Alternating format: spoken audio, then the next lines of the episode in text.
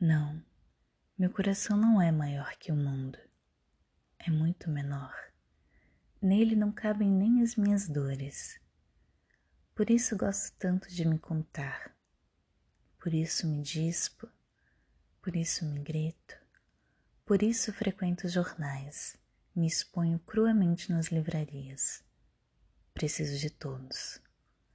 Sim, meu coração é muito pequeno. Só agora vejo que nele não cabem os homens. Os homens estão cá fora, estão na rua. A rua é enorme, maior, muito maior do que eu esperava. Mas também a rua não cabe todos os homens. A rua é menor que o mundo. O mundo é grande. Tu sabes como é grande o mundo. Conheces os navios que levam petróleo e livros, carne e algodão. Viste as diferentes cores dos homens, as diferentes dores dos homens. Sabes como é difícil sofrer tudo isso, amontoar tudo isso num só peito de homem, sem que ele estale. Fecha os olhos e esquece. Escuta a água nos vidros tão calma, não anuncia nada. Entretanto, escorre nas mãos, tão calma, vai inundando tudo. Renascerão as cidades submersas.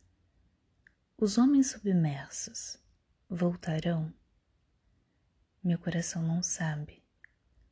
Estúpido, ridículo e frágil é meu coração.